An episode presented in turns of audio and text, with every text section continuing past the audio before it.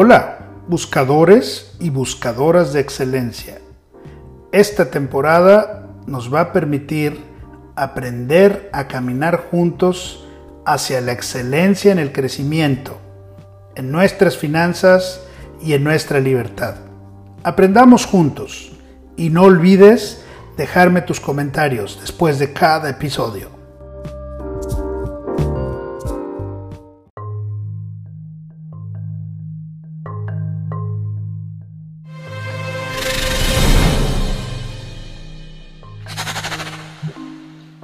Hablemos ahora de centros de influencia. ¿Quién es un centro de influencia y qué es un centro de influencia? Quizá te puedes preguntar. Pero déjame decirte quién puede ser un centro de influencia. Alguien que te pueda estar generando constantemente, consistentemente, de una manera más calificada prospectos cada vez que tú se los solicitas. No lo sé. Vamos a ver. ¿Quién es? Uno, alguien que conozco muy bien, alguien que me conoce a mí muy bien, segunda cosa. Tercera, alguien que conoce a mucha gente. Y cuarta, alguien que estaría dispuesto a ayudarme. Hace pocos años tuve de cliente a una persona en coaching que después se convirtió en diputado del país en donde estamos. Yo la conocí, ella me conocía a mí muy bien, había sido mi cliente ella conocía a muchísima gente, puedes imaginarte, como diputado de un país de más de 100 millones de habitantes. Y ella estaba dispuesta a ayudarme. ¿Por qué? Porque ella conocía gente que podía recomendarme. A eso me estoy refiriendo. ¿Quién puede ser un centro de influencia? No es de alguien que nada más conozcas. Es alguien que cumpla con estas cuatro características. Eso convierte a un centro de influencia que puede ser la persona que te ayuda a llevar tu contabilidad, algún cliente tuyo, algún maestro, algún contador, alguien que conozca mucha gente, pero que esté dispuesto a apoyarte. Haz un ejercicio de centros de influencia. Eso es lo que más ayuda. Toma tu hoja de papel y contéstate esta pregunta.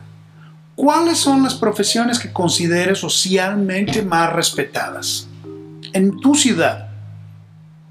No lo sé. ¿Cuál es la profesión más respetada en tu ciudad?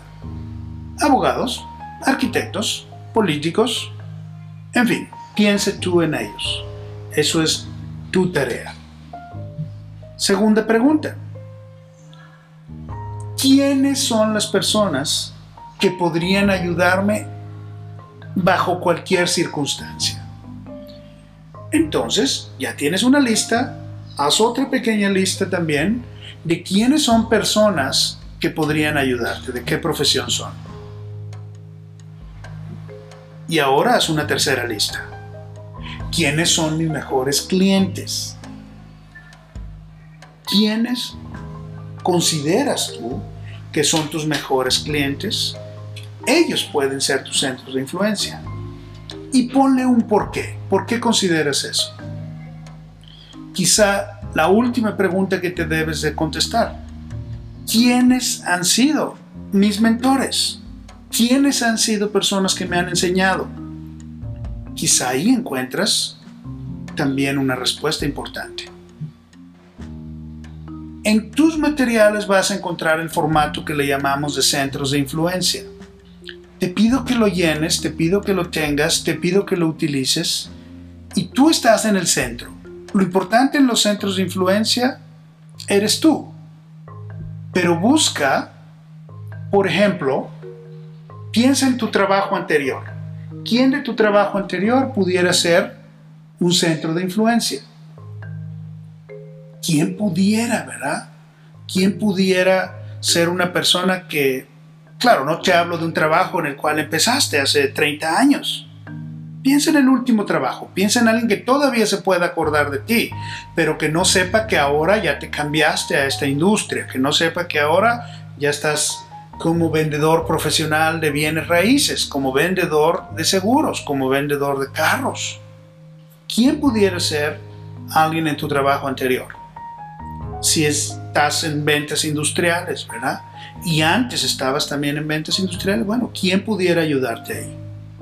Segundo lugar donde puedes encontrar centros de influencia son los más fáciles. Es en tu familia, tu familia cercana, tu familia política incluso a veces puedes encontrar ahí una persona. Escribe al menos cinco personas de tu familia que pudieran ser personas que cumplen con las características de las primeras preguntas. Te conocen a ti, tú los conoces obviamente, ellos conocen a mucha gente y sobre todo estarían dispuestos a ayudarte. La familia es alguien cercano a ti. Y haz una tercera lista.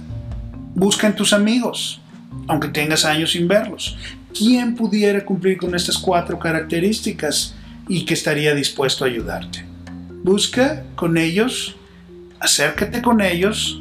Muchas veces requerimos obviamente pasar tiempo con ellos, tener una agenda para visitarlos, una agenda para decirles, déjeme por último darte este tip.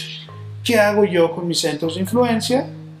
Cuando los visito, les doy un reporte y les digo, esta persona que me referiste, ya le visité, ya estamos avanzados, ya vamos en esta parte del proceso y está muy agradecido contigo porque tú me lo presentaste. En fin, veamos qué sucede cuando tengas centros de influencia más poderosos.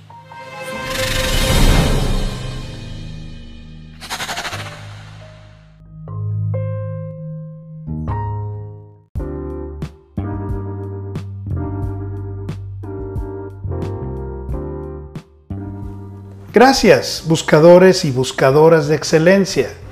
Llegaste hasta aquí, así es que si te gustó, compártelo. Además, síguenos en nuestras redes y no olvides, déjanos tus comentarios después de cada episodio.